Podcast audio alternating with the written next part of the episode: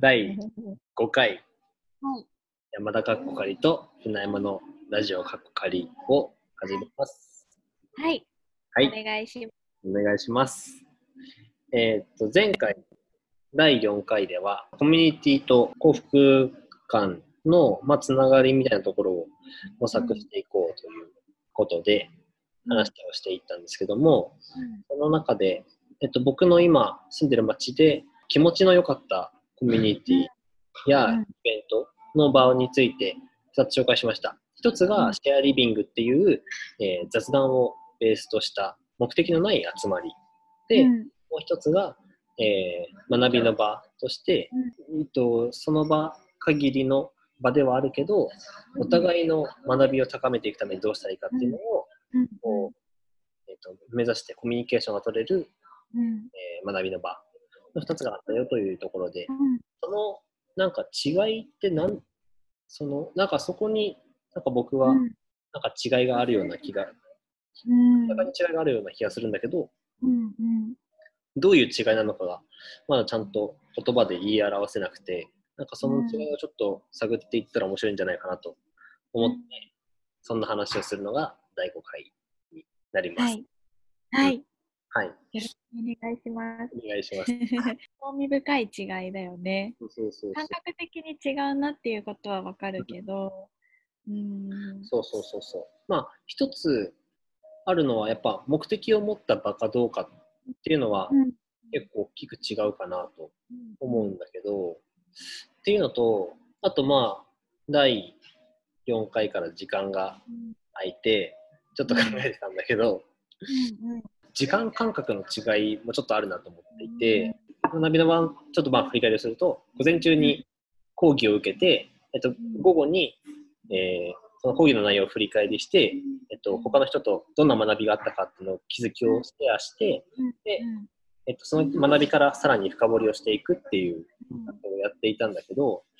えっと、その場のなんだろう感情の共有って結構午前中に、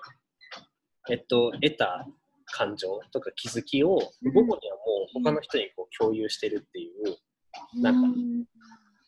時間の速さがうん。あるなと思って。うん。でうん。一方そのシェアリビングの場は今月あった出来事とかを思い返してなんか話をするとか最近の出来事も話すし話の流れから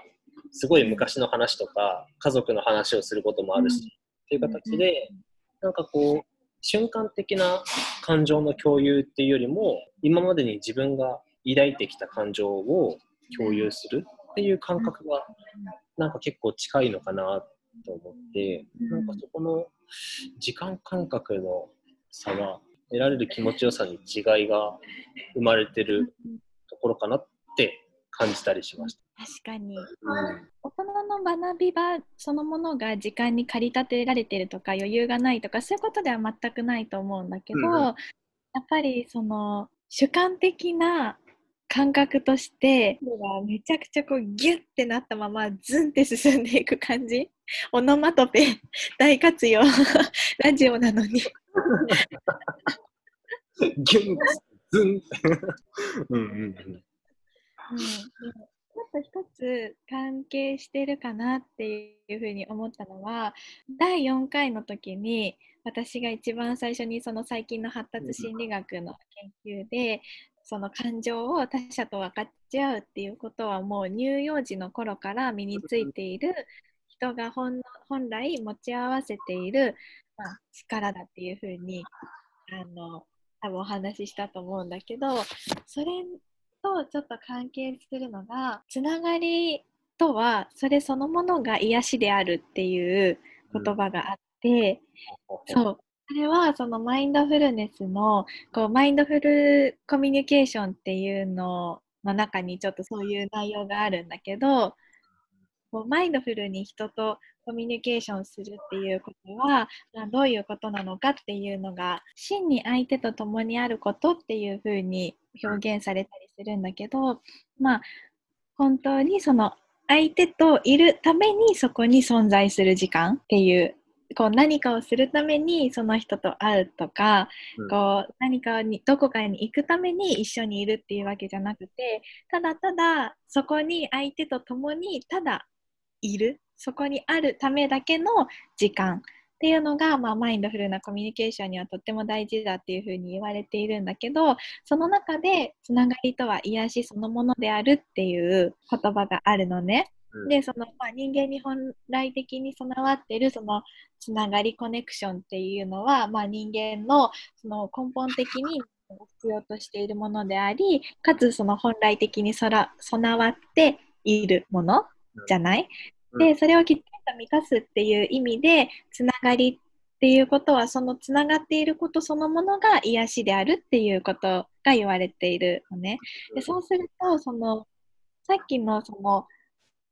シェアリビングと大人の学び場っていうところの2つで言うとシェアリビングはただ、まあ、晩ご飯っていう媒介はあるけれどもただそこに相手と共にあるための時間として設定されてるのかなっていうそういう意味合いが強いのかなっていうふうに感じたのね。っていうことはつながりそのものがみんなにとっての癒しになってるんじゃないかなっていう、そういう心地よさがある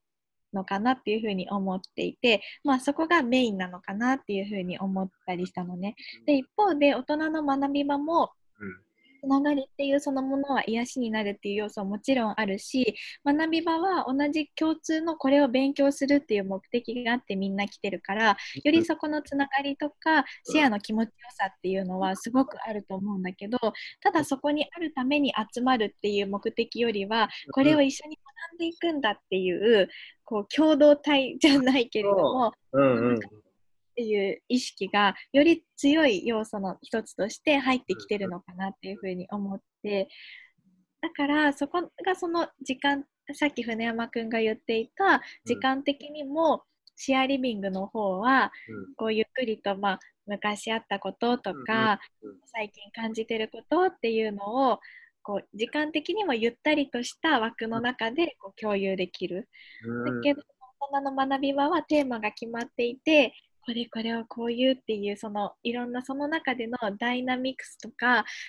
今ここでの気づきみたいなのうんをその場ですぐシェアしていくっていう展開の速さみたいなのがあって、そこともつながっていくと思うんだけどつながりそのものが癒しになっているの要素が大きいのかどうなのかっていうところは結構大きい違いにはなってきてるのかなとは思ったりした。確かに確かに。なんか今の話聞いていて思ったのは、すごいまあこれ感覚的な話だけど、シェアリビングの方は、こう、まあ、つながりがあることに、こう、豊かさや癒しを感じるっていうところで、かなりこう、えー場を共有することで、心が満たされている感うん。覚あるのうん。と思ったんだけど、一方でその、学びの場の、こう、うん。共感や共有っていうところはどっちかというとなんか頭としての気持ちよさがなんかあるのかなってちょっとした。うん。なんかこうつながっていることうんがつながりというか、うん、つながりを持っていることも重要なんだけどそこでこうん。うディスカッションをしたりとかなんかこうなんだろうね。ま学びをもっと良くするためにのコミュニケーションが存在しているっていうことは、なんかこう頭の気持ちよさをこう作り出しているっていうなんかそういう違いがあるのかなっていうふうにも山田ちゃんの話を聞いて、うん。うん。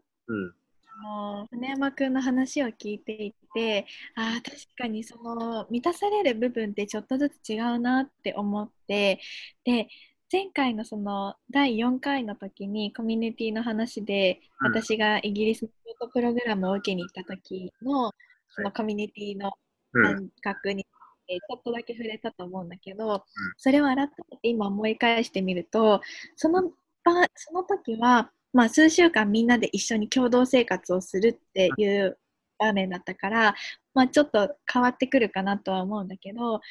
その2つの要素が交互に来てた感じのプログラム設定がされてたかなって思ってでその講義だったりとかそのみんなで、まあ、もちろんディスカッションもたくさんたくさんあったからそういう場面では脳を満たすそのそういうコミュニケーションをみんなするしだけどそのご飯を食べるとかうん。その朝の、まあ、のカレッジの庭だからすごい綺麗なところがあるんだけどそういう朝の庭を散歩する時間とかっていうのはただそこに存在してその場でただそこにある状態をシェアするっていうようなどちらかというとシェアリビングのような感覚だったかなって思ってが一つのそのコミュニティの時間でもこうどっちも混在していることもあるし、っていうのがあり得ることだなと思って。確かに。確かに。あそうだね。なんかそのバランス感みたいなのはすごい大事な気がする。ねとっても。でなんか今の話でちょっとこう関連するかなっていうのももう一つあって、うん、心理学の研究の中でね2010年の論文なんだけどあの時間に追われている感覚とうまくいかないコミュニケーションっていうのは相関関係にあったんだって。へえ。う。んうんうん、時間に追われてるとか駆り立てられてるっていう感覚が強ければ強いほどコミュニケーションがうまくいかなくなってしまうんだって。そう。なるほど。ああ、だからなんかこう、ちょっとまあ仕事的なコミュニケーションの話をすると、うん、だからこう、なんだろう、目標の数字ばっかりこう追いかけてて、そういう感覚なのかな。うん、うん、そういう意味では、あのさっきさっきはさその大人の学び場とシェアリビングの違いっていうところでちょっと話してたと思うんだけど大人の学び場も、まあ、8時間って決められた枠の中でもがっつりその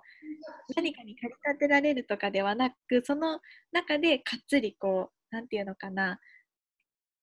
十分な時間が用意されている中でコミュニケーションを密に取れる環境が整っているしシェアリビングも、まあ、そうじゃないもっと大人の学び場よりもゆったりとした時間設定がされていると思うし、うん、そういう意味では直近のこう時間に駆り立てられているっていうのとは切り離された環境でしっかりと相手とコミュニケーションを取れるっていうところでは、まあ、一つ共通点があるのかなっていうふうに思ったりしてなんかそのそういう根本的な駆り立てられなさみたいな共通点があった上でそれぞれ違いとして成り立っていることなのかなっていうふうに今思ったりなるほどね。うんうんうんうん。いや面白い面白い。なんかだから、えー、気持ちのいいコミュニケーションのやっぱ前提として、うんうん、なんだろう時間にかきたてかきたてられないっていう部分がやっぱりありそうだよっていうところで、その上で、えっと、それが、えっと、シェアリビングにも学びの場にも両方あって、そこからさらにどういう違いが生まれてきたっていうのが、まあ、さっきの僕の言葉で言うと、えっと、心を満たす共有の時間と、頭的な気持ちよさの共有の時間と、みたいなちょっとそういう差が生まれてくるのかなっていうことよね。いや、面白いね。面白いね。うん。改めて思ったのは、えっ、ー、と、時間に追われるというか、時間が限られていることが必ずしも悪ではなくって、やっぱりその、なんだろう、ビジネスの場においてスピード感が大事みたいなのも当然あるから、なんかそういうコミュニケーションって、えっと、否定されるべきではないなと思って、思ったんだけど、それだけだとやっぱ苦しくなっちゃう。から、なんかその、時間のゆったりとしたつながりをあることを確認するためのこうコミュニケーションみたいなことがやっぱり大事になってくる。そのバランス感が大事になってくるのかなっていうのは改めて、うん、思うかな。うん、本当にそうだと思う。だからマインドフルネスとかもやっぱりそればっかりをこう言ってたりするとなんかこれってただ平和主義なんですかとか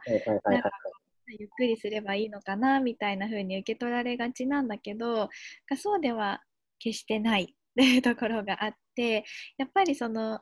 船山くんが言っていたようにバランスっていうのもすごく大事だしやっぱりマインドフルであるっていうことは、常にそのその今この瞬間にしっかり意識を向けるっていうことだから、まあ、注意集中力を発揮するっていう意味では、まあ、仕事も結果的に効率化を図るし、相手とのコミュニケーションでも、まあ、結果的にうまくいったりとか、間違いが少なくなったりとか、まあ、そういうことは起きてくるかなっていうふうに思うからなんかそのそう考えるとどれもこれも本当にバランスが大事でなんかこれだけがいいんだよっていうそういうことを言ってるわけじゃないっていうことはとっても大事な観点だなって今思った。うんうん、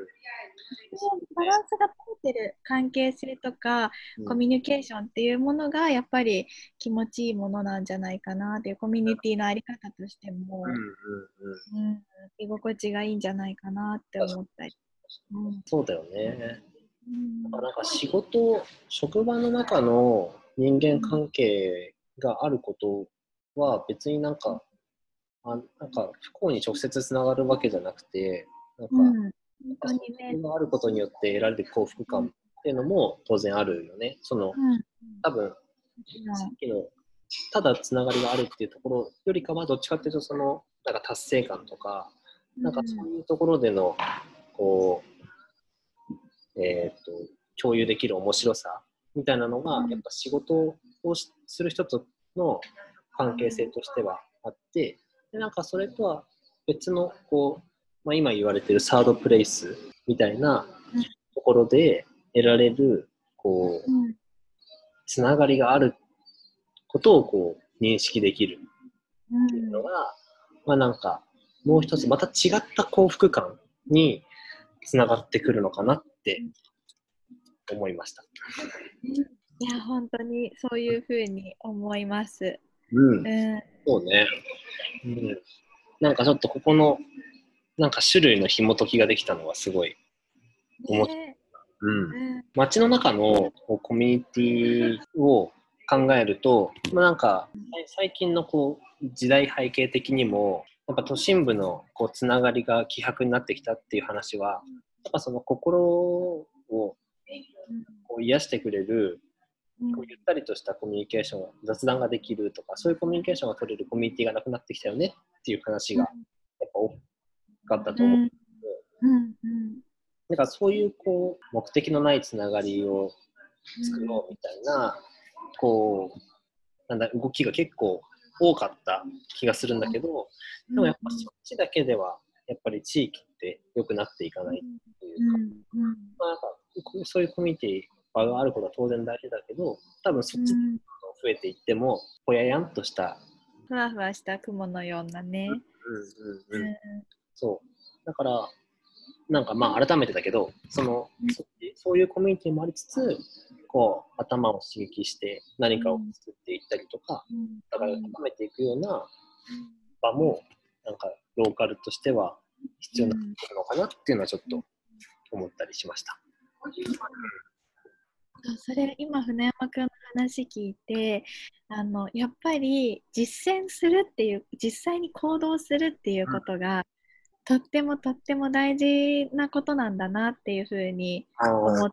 てやっぱりその例えばそのサードプレイスのただここにあるつながりを意識できるような場、うん、というものも実際その場を例えば誰かに設定してもらってその場に行ったとしても、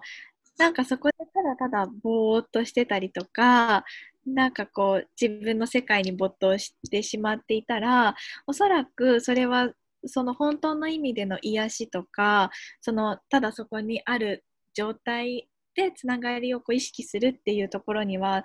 あのならないんじゃないかなっていうふうに感じてでそのサードプレイスのもう一つ今出た、まあ、地域活性だったりとか本当にその働くっていうところも、まあ、もちろんそれは言わずもがなだけど そうじゃない。でだからその例えばサードプレイスを本当に自分にとってのこうつながりそのものが癒しなんだっていうところを実感するにはやっぱり相手とのコミュニケーションっていうところがすごく必要でそれは意識的に丁寧に丁寧に気づいていかないといけないものじゃない、だからこの癒しとか幸せって誰かが与えてくれたりするふわふわしたものじゃなくってそれを得るために自分が実践していかなくては得られないものなんだよね。だから多分その都心でこうまあこう集まりましょうみたいな場を作っただけではうまくいかないっていうのはそこがポイントなんじゃないかなって私は思う。ねでもちろんもそうだし仕事も与えられたものをもちろんあのきちんとこなすっていうのはすごく大事なことだけれども、そのそれをさもうやっていかなくてはできるようにならないわけじゃない。どんな仕事だって。でその実際にやらなければ片付いていかないわけだしで仕事は対価が発生してるから分かりやすいけれど、まあ、やっぱりその誰かの役に立ちながらうんうん。働いていくっていう、そのそこへの、まあ、貢献の意識と、うん。そしてしっかり与えられたことを目の前のことにコミットしてやっていくっていうそこのそれも実践あるのみだしうん。実践をされている人が、まあ、いわゆるこう成功していったりとか自分の仕事をより充実したものにできるんじゃないかなっていうふうに思うから、やっぱりその癒しとか幸せとかって本当にこうどこかに行けば与えられるものとかそういったものではなくてその自分でコミットしなくてはいけないし作り上げていくものだと思うしそこがやっぱり抜け落ちてしまうとなかなかこうこうんう幸せ感だったりとか、うんうん癒されるなっていう感覚って生まれてこないようなうん気もしはいはいはいはい。なんか、いや、前三第3回の話と、なんかすごい結びつきがあったなと思って、やっぱその、うんうんうん。どういうコミュニティがあって、なんかその、そのコミュニティにいる人がすごい幸せそうにしてた、うん。してたら、じゃあそこに入れば、俺も幸せになれるんだとか言って入っていっても、別に必ず幸せになれるわけじゃなくて、やっぱりそこに入っていって、自分がどういう気づきを得たいかとか、なんかまあ、アクションを起こすことによって、うんとなんまあ、気づきが、ちゃんと自分で気づくっていうことをこうやっていかないと、うんなんか与えられるものじゃないというかね、うんっていうのは、えっと、個人に向き合うときもそうだし、集団に向き合うときも同じことですよっていうことやね。うん、本当にそういうふうに思うな。うん、いや、いいね。う、うんすごい、なんか、まとまった感があるわ。まとまりましたか？うん。面白かった。ううん。ん。面白かったそう。でも私もずっとそのマインドフルネスとか、うん幸福感とか研究してきたけれども、やっぱりそれってなんとなく幸福感とかマインドフルネスやってましたっていうとこうあ今流行りのやつねとかちょっとなんかこうふわふわした感じで捉えられることが多かったんだけどでも決してまあ表面的なそういうなんだろうな今まあ電車の中の宣伝とかでもマインドフルネスって取り上げられてるしこうヨガとかと同じようにこうおしゃれなものとしてうん。まあ、その宣伝の場で上がってるんだけどでも実際こう幸せとかそういうものってやっぱりそういうふわふわしたものじゃなくてもっとしっかり地に足つけていくものうんだから、うん。うんうん。誰かから与えられるものでもないしうん。なんかそこもちろんそういう小さい幸せに気づくっていう気づきとか自分を大切にする感覚っていうものをしっかり意識していくっていうこともとっても大切で、だからそういうふわふわしたものでは決してないっていうことを あのお伝えしたかったので ちょっと本当に良かったなっていうふうに今思いました。うんいや、いいね。うん。面白いねなんか、第4回、あ第4回、5回と、コミュニティの話をこうしてきたけど、うん次回以降、どんな話をしようかね。僕の大学の時のあの研究論文で、全然大したこと書いてないんですけど、なんか、うんと、子供の存在がこう地域コミュニティにどう影響を与えるかみたいな話をなんかまあちょっと書いてでもなんかまあなんかやた大したなんかこう調査もできなかったんでなんとも言えない感じだったんだけどその時の仮説としてはなんかこう子供という存在があると言ったりしたらいいけど、まあ、子供がいることによって、まあ、親世代もなんかつながりを作ることができるよねみたいな仮説をもできるんじゃないかっていう仮説を持ってやっていたんだけどなんかちょっとせっかくなのでなんかそのコミュニティっていう文脈からこううんと町のこう子供とのつながりとか町の子供とのつながりとかなんかそういう教育的な話とかがちょっとできるといいかなと思ってます。で、あともう一個あれだね。あの要素としては、今、島根県の津和野町っていうところにいるんだけど、まあ、なんかその津和野町が、えっと、結構その地域をうん。巻き込んだ教育みたいなところが、うん。かなり全国的にも先進的な取り組みをしているので、うん。まあ、そういうところも合わせて僕は話ができたらいいなと思うんだけど、うん。まだちゃん的にはどうでしょう？いや、とってもとっても興味がある分野だから、ぜひ聞きたいなっていうふうに思います。あちょっと地域的にもだいぶお互い特殊というか、ある意味では、うんうんまあ、対比できるという言い方が合ってるかわからないけれども、あのそれぞれ違う特徴があると思うから、うん、とってもその辺が、うん、お話できたら嬉しいなと思います。ですね。なのでちょっと次回以降はそんな、えっと、